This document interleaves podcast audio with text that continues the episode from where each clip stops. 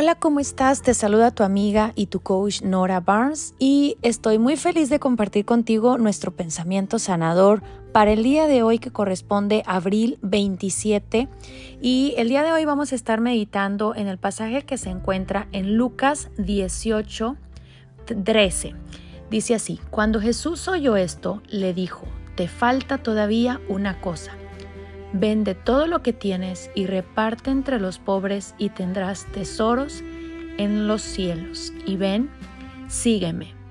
Esto está en Lucas 18, 13. Este es un pasaje muy poderoso porque otra vez volvemos a encontrarnos con una conversación que tuvo Jesús. Así que quiero contarte cuál es la fuente y de dónde es que viene este pasaje. Se encuentra en una, en una parte de Lucas donde habla de la parábola del fariseo y el publicano. Entonces, bueno, pues ya había conversaciones anteriores. Eh, en este contexto, Jesús ha estado ah, explicando más acerca de cómo conocer el reino de Dios, cómo acercarse más a Dios a través de parábolas. Esta forma muy particular de Jesús de explicarnos lo simple o sencillo que se puede volver estar en cercanía con nuestro Creador. Y dice así, a unos que confiaban en sí mismos como justos y menospreciaban a los otros, dijo también esta parábola. Dos hombres subieron al templo a orar Quiero decirte algo bien importante. Cuando Jesús estaba em, comenzando a compartir esta parábola, estaba leyendo el corazón de aquellas personas que se sentían eh, que se sentían correctas en su modo de vivir. De hecho, que podían sentirse con derecho de juzgar a otros que creían ellos en su parecer que no estaban como llenando las expectativas de, de lo correcto. Entonces, sabiendo Jesús el corazón de ellos, exclama esta, este pensamiento y entonces es cuando surge, dice, había dos hombres que subieron al templo a orar. Uno era fariseo y el otro publicano. El fariseo, ¿verdad? Puesto en pie, oraba consigo mismo de esta manera. Dios, te doy gracias porque no soy como los otros hombres ladrones, injustos, adúlteros, ni aún como este publicano, eh, refiriéndose a alguien que estaba cercano, como muchas eh, ocasiones uno puede escuchar a alguien jactándose eh, por otra persona que cree que está en error. Y mira lo que dice. No solamente dijo, gracias que no soy como aquellos, sino empezó a dar a dar señal de todo lo que él sí hacía. Por ejemplo, dice, yo ayuno dos veces a la semana, yo doy el diezmo eh, de todo lo que gano, eh, más el publicano, estando de lejos, no quería ni aún alzar los ojos al cielo, sino que se golpeaba al pecho diciendo, Dios se propició de mí. Y, y, fíjate qué, qué poderoso. El, el publicano se sentía más avergonzado delante de Dios por sentirse lejano y el que se, y el que se sentía lejano estaba aún más lejos. Pero dice más adelante en el verso 14, os digo que éste descendió a su casa justificándose antes que el otro, porque cualquiera que se enaltece será humillado y el que se humilla será enaltecido.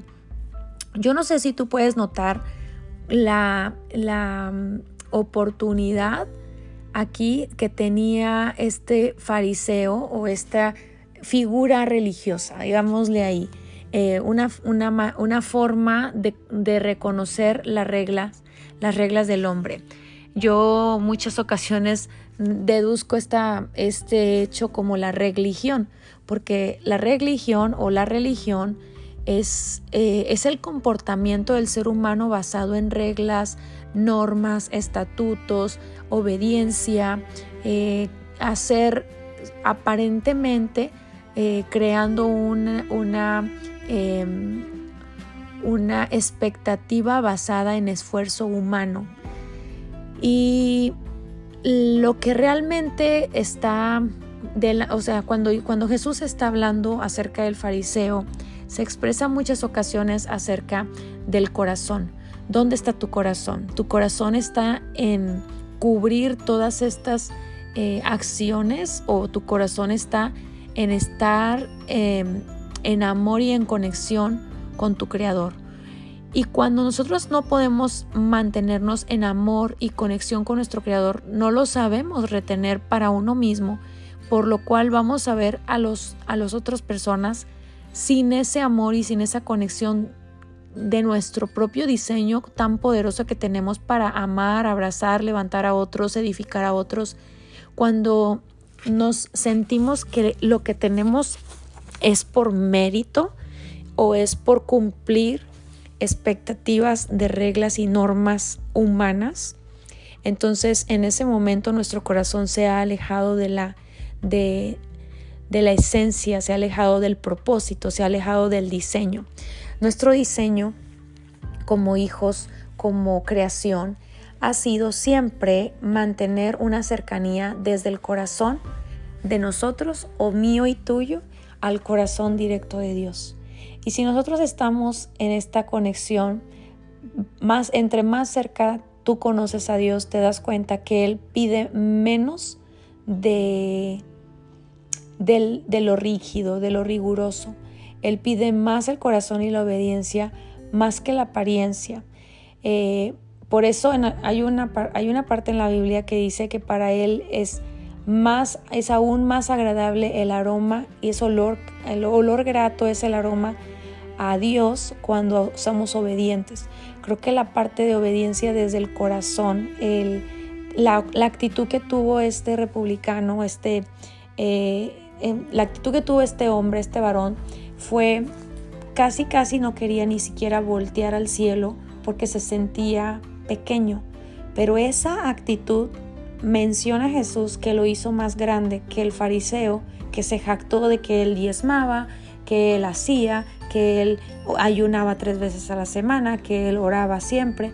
Entonces la actitud de altivez reduce nuestra cercanía a Dios, más la, actitud de, de sometimiento, de obediencia, de amor, de abrazar el corazón de Dios, nos pone en una posición más cercana a nuestro Creador.